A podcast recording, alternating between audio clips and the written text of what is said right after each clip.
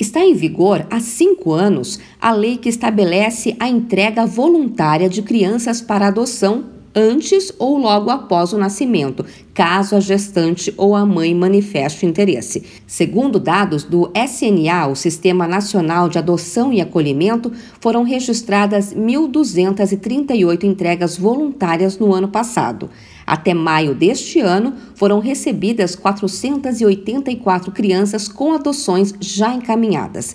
Apesar desse direito e tomando como exemplo a repercussão do caso da atriz Clara Castanho, o ato de entrega pode ser visto de forma negativa por pessoas que confundem a prática com crime de abandono de incapaz, como esclarece a defensora pública Aline Marinho. A gestante ou mãe, ela é autorizada ela é inclusive aí incentivada a fazer a entrega do seu bebê à adoção, uma adoção legal, onde as pessoas que vão adotar esse bebê são devidamente cadastradas no Sistema Nacional de Adoção. No Rio de Janeiro, Rio Grande do Sul e Amazonas, os tribunais estaduais têm projetos que tentam esclarecer essa questão e dar apoio jurídico e psicológico para as mães que se veem obrigadas a tomar essa decisão de entregar o bebê.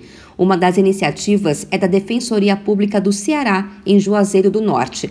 Lá, o projeto Cegonha oferece acompanhamento para as gestantes até o nascimento da criança. Segundo a defensora pública Aline Marinho, havia muitos registros de entregas de bebês feitas ilegalmente por desconhecimento das intermediações a que essa entrega voluntária realmente seja por uma questão de decisão dela, que ela não está amadurecida naquele momento para ser mãe. E é importante que se diga que essa entrega é um ato de amor, então, ela deve ser incentivada e nunca recriminada. O projeto prevê a capacitação das redes de atendimento, como, por exemplo, nos postos de saúde. Equipes buscam entender os motivos que levam a mulher a optar pela entrega e, na maior parte dos casos, as razões são financeiras.